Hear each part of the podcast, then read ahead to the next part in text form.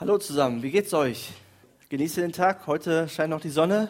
Morgen soll es regnen. Übermorgen auch. Gerade dann, wenn frei ist. Ne? So ein Mist. Wir haben auch überlegt, irgendwas zu machen, aber wenn es regnet, bleiben wir zu Hause auf der Couch. Ne? Und ähm, heute haben wir Erntedankfest und wollen Gott Danke sagen für all die Dinge, die er uns gibt. Heike hat das schon in der Einleitung gesagt. Und ja, Gott versorgt uns mit allem, was wir brauchen und noch viel, viel mehr. Und weil Gott uns versorgt, sollten wir anfangen, auch andere zu versorgen und die, die nicht so viel haben, uns für die einsetzen. Und wir befinden uns in einer Predigtserie Lebe das Leben. Sagt mal, lebe das Leben. So ein bisschen Leben habt ihr in euch. Ne? Aber ich hoffe, dass das Leben oder dass äh, ihr das wahre Leben, was Gott euch geben möchte, ja, erfahrt, dass ihr das lebt, dass es Realität wird. Und mein Thema ist heute, lebe das Leben in Liebe. Und es wurde am Anfang des Jahres mal so eine Umfrage gemacht, was wäre der Partner bereit aufzugeben für den anderen? Einfach aus Liebe. Und ähm, man hat dann festgestellt, Menschen sind bereit, viel für ihren Partner aufzugeben, aber es gibt auch Grenzen. Zum Beispiel 70 Prozent wären bereit, innerhalb von Deutschland umzuziehen. In eine andere Stadt, 48 Prozent sogar ins Ausland. Und Tabuthema ist, niemals zu den Schwiegereltern. Oder ganz, ganz selten. Verstehe ich gar nicht. Weil ich mag meine Schwiegereltern sehr. 30 Prozent würden einen Job aufgeben. 73 Prozent der Frauen und 48 Prozent der Männer würden den Nachnamen des Partners ähm, annehmen. Hat sich auch so ein bisschen verschoben. 59 Prozent würden auf Alkohol verzichten. Oh, ich weiß nicht, ob ich das könnte. Klar, ein bisschen weniger, ne? aber ein Wein gehört immer dazu. Rauchen aufgeben, 56 Prozent. Das Aussehen verändern wären 34 Prozent bereit. Und jetzt hört mal, 21 Prozent wären bereit, Vegetarier zu werden. Wer wäre bereit, Vegetarier für den Partner zu werden? Ja, ich merke schon, oh, einer ist da. Ich niemals, dann kannst du das hier nachher alles mitnehmen. Das ist gut für Vegetarier. 21 Prozent, so hoch. Und 7 Prozent wären bereit, zu einer anderen Religion zu konvertieren. Also ziemlich wenig. Und ähm, Genau, aber Menschen sind bereit zu leben, Menschen sind bereit, etwas aufzugeben, auch wenn es Grenzen hat. Und ich glaube, jeder von uns will geliebt werden, aber will auch lieben. Wir wollen echte Liebe. Äh, Borussia Dortmund, BVB, die haben als Slogan echte Liebe. Ob das wirklich echt sind, aber ist, aber man merkt, die, haben, die Fans haben echte Liebe für ihren Verein. Ja? Aber jeder möchte diese echte Liebe, ob es in der Familie ist, ob es unter Freunden ist, ob es in der Gesellschaft ist, im Job und so weiter. Wir wollen wirklich geliebt werden, weil wir wissen, wenn echte Liebe da ist, dann gibt es keinen Krieg mehr. Da gibt es Frieden. Da gibt es Frieden politisch gesehen, aber da gibt es Frieden in den Familien. Da gibt es gesunde Ehen, langlebige Ehen. Da gibt es eine gesunde Familie. Und es gibt uns Glück und Zufriedenheit wenn wir diese echte Liebe nur haben könnten. Und jeder redet von Liebe, aber keiner weiß so recht, was ist Liebe eigentlich. Aber Liebe ist die Kernbotschaft der Bibel, ist die Kernbotschaft von Jesus Christus. Es geht letztendlich um Liebe. Und äh, was diese Liebe ist, darum wird es heute gehen, das möchte ich mit euch durchgehen. Paulus sagt auf jeden Fall in Galater 5, Vers 14, er sagt, denn das ganze Gesetz ist in einem einzigen Wort zusammengefasst, in dem Gebot, du sollst deine Menschen oder Mitmenschen lieben wie dich selbst. Du sollst deine Mitmenschen lieben wie dich selbst. Das will Gott. Also das ganze Gesetz, die ganze Bibel geht darum, dass du deine Mitmenschen lieben sollst wie dich selbst. Das ist alles, was Gott verlangt. Ist doch einfach, oder? Wenn das nicht mehr ist, dann, das kriegen wir doch hin. Also es gibt im ähm, Griechischen auch gerade in der Bibel, weil das Neue Testament auch in Griechisch geschrieben ist, drei Begriffe für Liebe. Und das erste ist Eros. Das bedeutet, das kommt, äh, da kommt unser Wort Erotik her. Und äh, das ist halt, ähm, hat mit Anziehungskraft zu tun, mit Leidenschaft. Und das ist so, wenn, ne, wenn Pärchen übereinander herfallen wollen, das ist Erotik, diese Liebe. Dann gibt es den Begriff Philia, das ist die freundschaftliche Liebe, das kann zwischen Kollegen sein, zwischen Freunden, wenn man gleiches, gleiches Interesse hat. Aber diese Liebe drückt auch einfach nur Anstand aus. Bitte zu sagen, Danke zu sagen, höflich zu sein, äh, füreinander da zu sein. Und dann gibt es den dritten Begriff, das ist die Agape-Liebe und das ist die höchste Form von Liebe. Das ist die bedingungslose Liebe. Das bedeutet, ich liebe jemanden, ich liebe einen Menschen, ohne Liebe zurückzuerwarten ohne irgendwie Vorteile dadurch zu haben, sondern ich liebe einfach, weil ich nicht anders kann, zu lieben. Damit ist auch die Feindesliebe gemeint und diese Liebe beschreibt Gott persönlich. Gott ist jemand, der dich liebt, ohne dass er Liebe von dir zurückerwartet.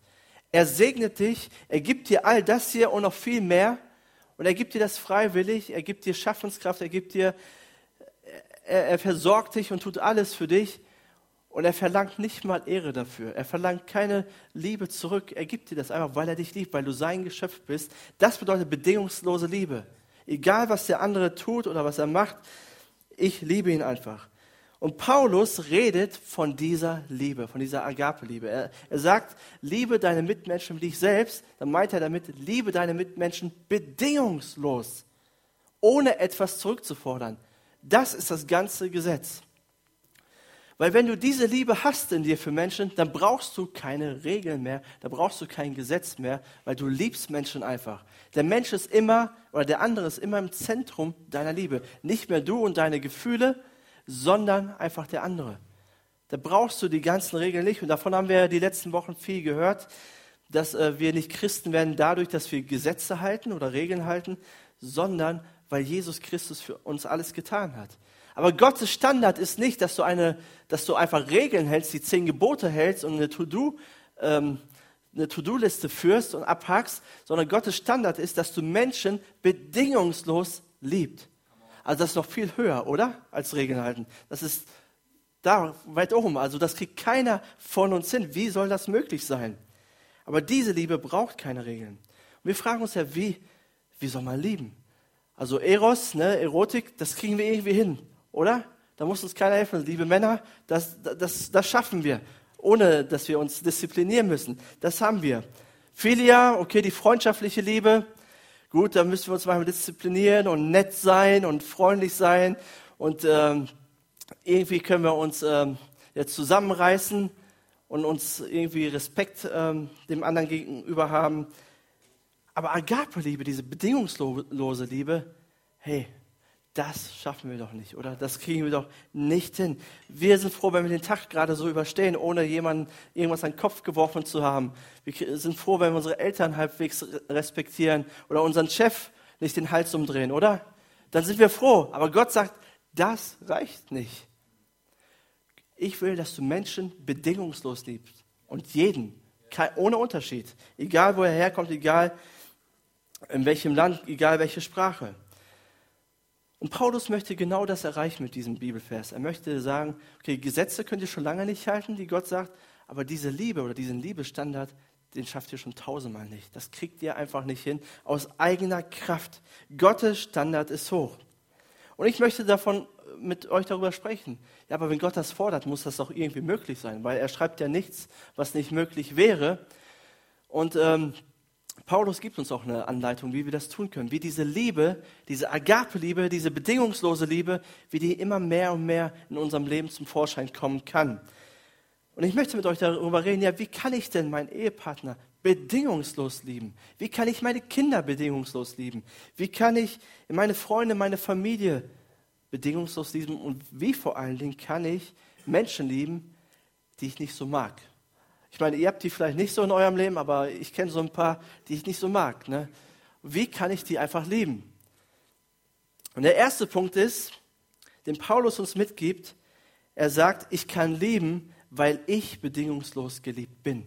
Ich kann lieben, weil ich bedingungslos geliebt bin. Galater 5, Vers 6 schreibt er, denn wenn jemand mit Jesus Christus verbunden ist, spielt es keine Rolle, das bedeutet, es hat keinen Wert, es hat keine Kraft, es hat keinen Nutzen, es bringt keinen Profit. Also spielt es keine Rolle, ob er beschnitten oder unbeschnitten ist, ob er religiös ist oder nicht religiös ist. Das spielt keine Rolle. Das Einzige, was zählt, ist der Glaube, ein Glaube, der sich durch tatkräftige Liebe als echt erweist. Ein Glaube, der sich durch tatkräftige Liebe als echt erweist. Also bei Gott zählt nicht, ob du gute Taten hast, ob du schlechte Taten hast. Gott liebt dich immer gleich. Bedingungslos. Er liebt dich einfach. Warum? Weil er nicht anders kann. Gott hat nicht nur Liebe, sondern er ist Liebe und er liebt dich. Ob du gute Sachen machst oder schlechte Sachen machst. Ob du erfolgreich bist oder ob du tausend Fehler hast. Gott liebt dich immer gleich. Das bedeutet das. Du kannst nicht, kannst nicht sagen, guck mal Gott, was ich hier alles so mache und was ich alles so getan habe. Du musst mich doch jetzt mehr lieb haben als den anderen zum Beispiel. Gott sagt, nein, das spielt für mich keine Rolle.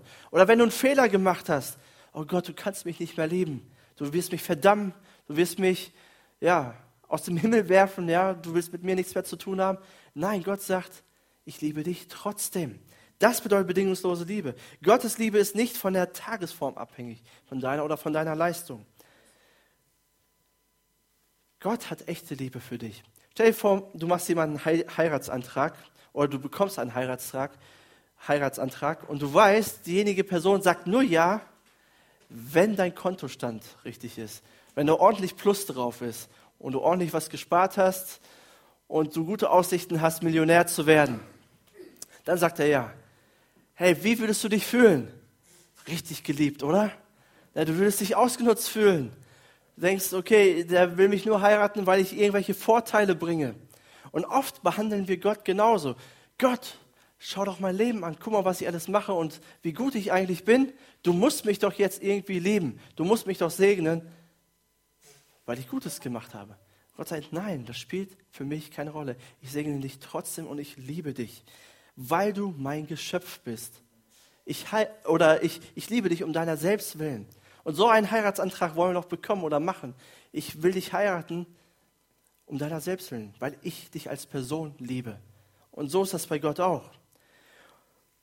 Und bei Jesus sehen wir, wie er uns um unserer Selbstwillen liebt. Vor 2000 Jahren kam er auf diese Erde, er lebte das Leben, er wurde Mensch, einer von uns und er starb am Kreuz. Das feiern wir ja jeden Sonntag, jeden Ostern. Und er stand auf am dritten Tag, er wurde wieder lebendig. Warum hat er das getan? Weil er Vorteile davon hatte? Weil wir irgendwie Mehrwert bringen für ihn? Er hat das getan, weil er uns einfach liebt. Er hat es überhaupt nicht nötig, das zu machen. Aber er liebt uns, aber er hat uns so wertgeschätzt. So sehr liebt er dich.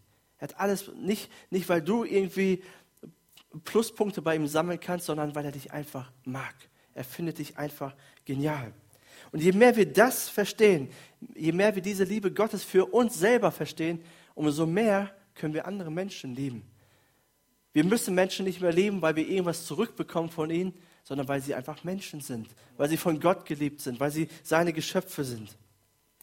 Johannes, ein anderer Mensch aus der Bibel, aus dem Neuen Testament, das ist der zweite Teil der Bibel, der sagt mal Folgendes. In 1. Johannes 4, Vers 10. Er sagt, das ist das Fundament der Liebe. Nicht, dass wir Gott geliebt haben, sondern dass er uns geliebt und seinen Sohn als Sühneopfer für unsere Sünden zu uns gesandt hat. Also Gott hat uns geliebt. Und meine Freunde, da Gott uns so sehr geliebt hat, sind auch wir verpflichtet, einander zu lieben. Und merkt ihr die Reihenfolge? Gott hat uns zuerst geliebt, bedingungslos geliebt. Und weil er uns bedingungslos liebt, weil er dich bedingungslos liebt, kannst du andere bedingungslos lieben. Vielleicht merkst du in deinem Leben, okay, für ein paar Personen habe ich Liebe, aber so für ein paar Personen habe ich das Gegenteil von Liebe, Hass. Ich, ich kann sie einfach nicht lieben. Irgendwas ist in mir drin, ich, ich kriege das einfach nicht gebacken. Und die Lösung ist nicht, dir jetzt einzureden, ich muss lieben. Der Pastor hat das gesagt, der hat das gepredigt, ja, Gott sagt das auch, jetzt muss ich lieben. Ich muss lieben. Liebe, Liebe, Liebe. Und dann kommt irgendwie Liebe, dann kommen die Gefühle oder so. Nein, die Lösung ist, schau auf Jesus Christus. Schau auf das, was er für dich getan hat. Schau, wie er dich bedingungslos geliebt hat, wie er alles für dich gegeben hat. Und wenn du das mehr und mehr realisierst, wird dein Herz weich.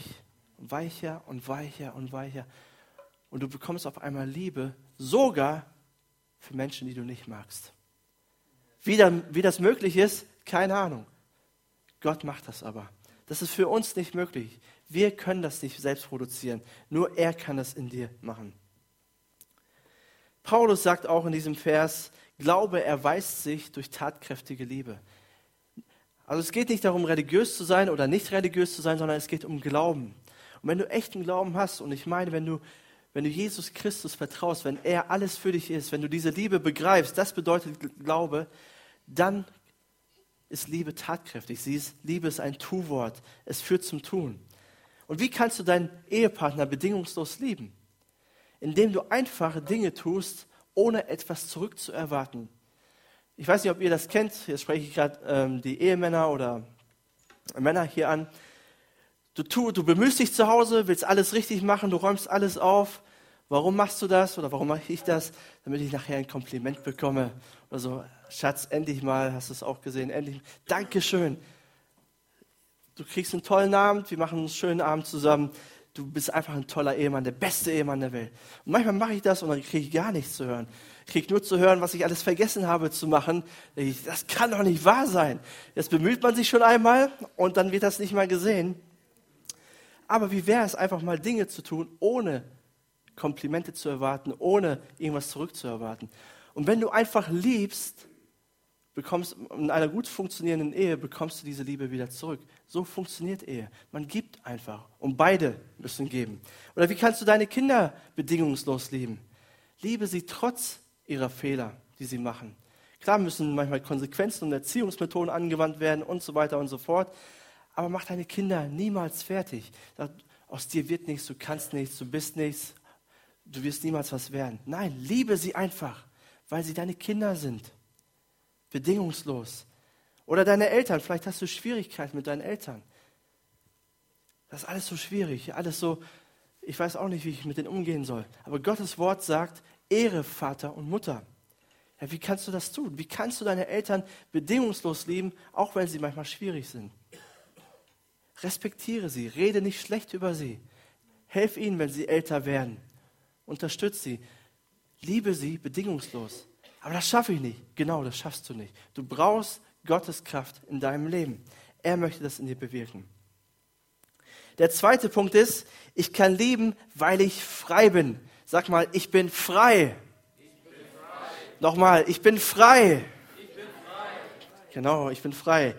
Paulus sagt in Galater 5, Vers 13 bis 15, Geschwister, ihr seid zur Freiheit berufen. Doch gebraucht eure Freiheit nicht als Vorwand, um die Wünsche eurer selbstsüchtigen Natur zu befriedigen, sondern dient einander in Liebe. Denn das ganze Gesetz ist in einem einzigen Wort zusammengefasst, in dem Gebot, du sollst deine Mitmenschen lieben wie dich selbst. Wenn ihr jedoch wie wilde Tiere aufeinander losgeht, und ihr müsst mal bedenken, Paulus schreibt diesen Brief an eine Gemeinde, die er gegründet hat, in Galatien, so hieß das damals. Und das waren Christen, das war eine christliche Gemeinde, also so das, was wir hier sehen. Und die sind aufeinander losgegangen wie wilde Tiere. Könnt ihr euch das vorstellen, wie das da ausgesehen haben muss? Sonntags gehe ich in den Gottesdienst und dann geht es richtig los. Dann beißen wir uns, dann zerfleischen wir uns. Also keine gute Atmosphäre kann man sich vorstellen. Ne? Und er sagt, wenn ihr jedoch wie wilde Tiere aufeinander losgeht, einander beißt und zerfleischt, dann passt nur auf. Sonst werdet ihr am Ende noch einer vom anderen aufgefressen. Paulus sagt, liebt einander und ihr seid zur Freiheit berufen. In Kapitel 5 von 1 bis 12 erklärt Paulus, das Evangelium von Jesus Christus macht euch frei. Es erlöst euch. Ihr müsst Gott nichts beweisen. Er liebt euch so oder so. Und jetzt sagt Paulus, missbraucht diese Freiheit nicht, um zu sündigen. Missbraucht die Freiheit nicht. wenn du Gott dadurch lieben willst, dass du alle Regeln hältst, verlierst du die Freiheit. Aber wenn du freizügig bist, dann missbrauchst du die Freiheit. Gott will, dass du frei bist, aber nicht, damit du machen kannst, was du willst. Paulus wusste auch schon damals, Freiheit kann missverstanden werden. Manche denken sich dann, okay, jetzt bin ich frei, Gott im Himmel, der hat mich lieb, so oder so. jetzt kann ich mir meine eigenen Regeln machen. Jetzt kann ich leben, wie ich will. Anarchie. Jeder ist sein eigener Herr, jeder ist sein eigener Chef. Aber Paulus sagt, benutzt eure Freiheit nicht zur Sünde. Das Evangelium von Jesus, es führt uns niemals zu einem Leben mit Schuldgefühlen. Es befreit uns davon, von allen Schuldgefühlen. Aber es führt uns auch niemals zu einem unheiligen Leben, zu einem schlechten Leben, zu einem Leben, was Gott nicht ehrt. Paulus sagt, ihr seid frei, weswegen? Um zu lieben. Das Evangelium Jesus Christus hat euch frei gemacht, damit ihr endlich mal echt lieben könnt. Damit ihr richtig lieben könnt. Dafür seid ihr frei geworden. Jesus ist gestorben und er ist auferstanden, damit wir frei sind und damit du endlich lieben kannst. Die Agape-Liebe, er befähigt dich dazu. Das Ziel ist niemals, dass du unabhängig bist und dass du leben kannst, wie du willst, sondern dass du liebst, dass du Menschen bedingungslos liebst. Wenn wir frei sind, wenn Jesus uns frei gemacht hat und wir diese Liebe begriffen haben, warum sollten wir wieder das Gegenteil tun was, von dem, was Gott will, oder? Wenn wir Liebe wirklich verstanden haben, dann wollen wir Gott ehren, dann wollen wir Jesus in den Mittelpunkt stellen. Weil das Evangelium zerstört jede Motivation, um zu sündigen. Es zerstört jede Motivation. Zum Beispiel nehmen wir mal das Lügen. Ich will jetzt nicht fragen, wer von euch schon mal gelogen hat, aber ich glaube, fast jeder oder jeder hat schon mal gelogen. Warum lügen wir? Warum lügen Menschen? Wir tun das, um unser Gesicht zu wahren, oder? Wir versuchen, uns zu verstecken. Wir versuchen, nicht peinlich berührt zu sein oder dass der andere besser denkt von uns, als wir eigentlich sind. Wir versuchen uns irgendwie zu verstecken, deswegen lügen wir. Aber wenn wir das Evangelium von Jesus verstanden haben, seine Gnade, seine Liebe, wenn wir dann versucht werden zu lügen oder die Unwahrheit zu sagen, wenn wir uns fragen, warum muss ich lügen? Ich muss nicht lügen, weil ich muss nicht perfekt sein. Ich bin nicht perfekt und ich habe einen Fehler gemacht und ich kann zu meinen Fehlern stehen, zu meinen Schwachheiten, weil Gott mich so oder so annimmt. Ich muss den anderen nicht belügen. Gott macht mich frei davon. Das Evangelium zerstört die Motivation der Lüge. Klar ist Lügen eine Regel, du sollst nicht lügen, ist eine Regel, du sollst nicht falsch Zeugnis reden. Aber das Evangelium zerstört die Motivation zu lügen. Es sagt, Gott nimmt mich an, Gott liebt mich und deswegen brauche ich dem anderen nicht ins Gesicht zu lügen. Deswegen kann ich wahrhaftig sein und es ist dann, wie es ist. Aber ich stehe zu meinen Fehlern, zu meinen Schwachheiten. Also das Evangelium befreit uns, das Richtige zu tun. Der dritte Punkt ist, und der letzte, ich kann lieben, weil der Heilige Geist in mir ist. Ich kann lieben, weil der Heilige Geist in mir ist.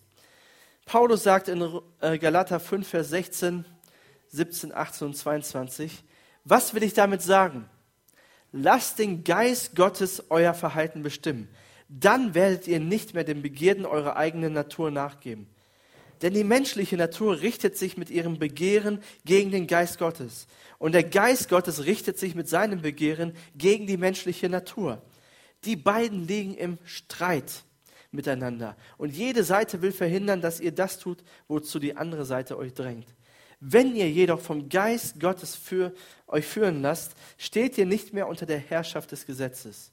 Und dann sagt er, die Frucht hingegen, die der Geist Gottes hervorbringt, besteht in Liebe, Freude, Frieden, Geduld, Freundlichkeit, Güte und Treue. Wer will das haben in seinem Leben? Das ist doch cool, oder? Das wollen wir doch. Wir wollen Liebe haben, echte Liebe. Wir wollen Freude haben. Wir wollen treu sein. Wir wollen geduldig sein. Das wollen wir alles haben. Und der Heilige Geist, der tut das in dir, weil er in dir lebt.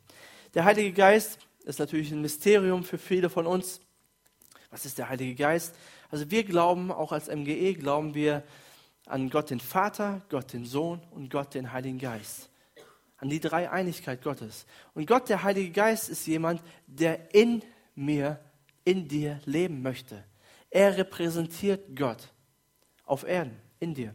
Und wenn du Christ wirst, wenn du sagst, ich möchte Jesus Christus vertrauen, ich möchte Jesus Christus glauben, ich möchte ihm nachfolgen, kommt der Heilige Geist auf eine übernatürliche, nicht erklärbare Art und Weise in dein Leben.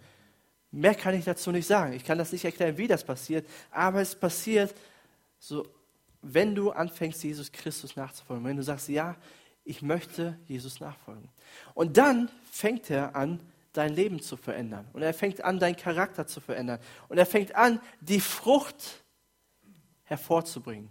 Die Liebe von der wir gesprochen haben, die Agape-Liebe hervorzubringen zum Beispiel. Freude, Frieden, alles. Er möchte, dass du ein anderer Mensch wirst. Das ist das Ziel. Gott macht dich frei, er liebt dich bedingungslos, damit du ein anderer Mensch wirst. Damit du ihm ähnlicher wirst, damit du Jesus, damit du immer mehr und mehr den, den Charakter von Jesus Christus widerspiegelst. Dadurch geschieht echte Charakterveränderung. Echte Charakterveränderung geschieht nicht dadurch, dass du dich mehr anstrengst, dass du dich mehr disziplinierst und dich zusammenreißt, sondern wenn du anfängst, Jesus Christus zu glauben, ihm nachzufolgen und dein Leben von ihm bestimmen lässt, von dem Heiligen Geist. Und Paulus schreibt hier in diesen Versen, es gibt zwei Naturen, die in einem Christen drinne sind. Einmal die menschliche Natur und diese menschliche Natur hat ein Begehren und dann gibt es den Geist Gottes. Und dieser Geist Gottes hat auch ein Begehren und die fighten miteinander. Kennt ihr diesen Fight? Kennt ihr diesen Streit? Es gibt unterschiedliche Wünsche, das Richtige und das Falsche und die kämpfen miteinander.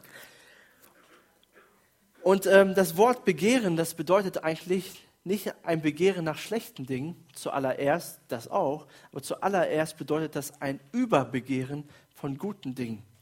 Das bedeutet, wenn du Dinge, die gut sind, über Gott stellst. So was heißt das? Was sind gute Dinge? Gute Dinge ist deine Ehefrau oder ein Ehemann, oder? Ist doch gut, oder nicht? Okay, können wir später darüber reden. Dann deine Familie, dann vielleicht dein Beruf, dein Job, dann ähm, de deine Hobbys, dein Auto, dein Haus, das sind alles gute Dinge, die Gott dir auch schenkst, äh, schenkt, aber die kannst du überbegehren. Da kannst du zu viel Fokus drauf legen. Das wird dir wichtiger als Gott. Wann merkst du, dass dir etwas wichtiger ist als Gott? Wenn, dein, wenn du dein Glück, deine Zufriedenheit, dein, ja, wenn du das in den Dingen suchst und nicht in Gott suchst. Wenn du sagst, ja, ich brauche aber meinen Ehepartner, der muss mich glücklich machen. Wenn er das und jenes tut, dann bin ich zufrieden. Oder meine Familie, die muss mich glücklich machen. Oder wenn ich das Auto habe oder jenes habe, dann bin ich endlich zufrieden. Oder wenn ich endlich ein Haus habe oder das oder einen Urlaub kann, dann bin ich glücklich. Dann merkst du, okay, bei dir ist ein Überbegehren und du läufst in die falsche Richtung. Und der Heilige Geist, der hat aber auch einen Wunsch, ein Begehren und der möchte, dass Jesus größer wird in dir. Er möchte, dass du seine Liebe mehr begreifst dass du diese bedingungslose Liebe immer mehr und mehr verstehst. Und die kämpfen dann miteinander. Und wenn du Christ bist und wirst, dann merkst du beides in dir. Es ist immer ein täglicher Kampf. Und du musst dich jeden Tag neu entscheiden, was willst du? Willst du Jesus ähnlicher werden? Willst du ihn immer besser kennenlernen? Willst du, dass Frucht aus deinem Leben entsteht? Oder willst du andere Dinge über Gott setzen? Das ist die Frage. Und das ist ein Kampf. Und Paulus sagt, wie wir unser Leben vom Heiligen Geist bestimmen lassen können. Er sagt in Galater 5, Vers 25, da wir also durch Gottes Geist ein neues Leben haben, wollen wir uns jetzt auch auf Schritt und Tritt von diesem Geist bestimmen lassen. Auf Schritt und Tritt. Und Paulus sagt, sei nicht passiv. Sag, okay, du musst das machen, Gott. Du lebst ja in mir. Jetzt mach mal sondern du musst es aktiv angehen, du musst es wollen, du musst sagen, ja, ich will verändert werden. Ich weiß, es gibt Schattenseiten in mir, Dinge, die nicht gut sind, die nicht passen. Gott, veränder mich. Veränder mich durch deinen Geist. Und wie macht der Heilige Geist das? Der Heilige Geist, er ehrt immer Jesus Christus. Er verherrlicht ihn immer. Er macht ihn immer groß. Und wenn du verändert werden möchtest, wenn du merkst, okay, bei mir passen ein paar Dinge nicht, fang an, Jesus Christus zu verehren. Fang an, ihn anzubeten. Fang an, ihn groß zu machen. Sei es mit Worten, sei es mit Musik, sei es mit Kunst, sei es, ich, ich weiß nicht, was deine Sprache ist, die dir gut tut, aber fang an, Jesus Christus groß zu machen, ihn anzubeten. Und du wirst merken, je mehr du Jesus anbetest, je mehr du deinen Fokus auf ihn richtest, dass er immer wichtiger wird für dein Leben.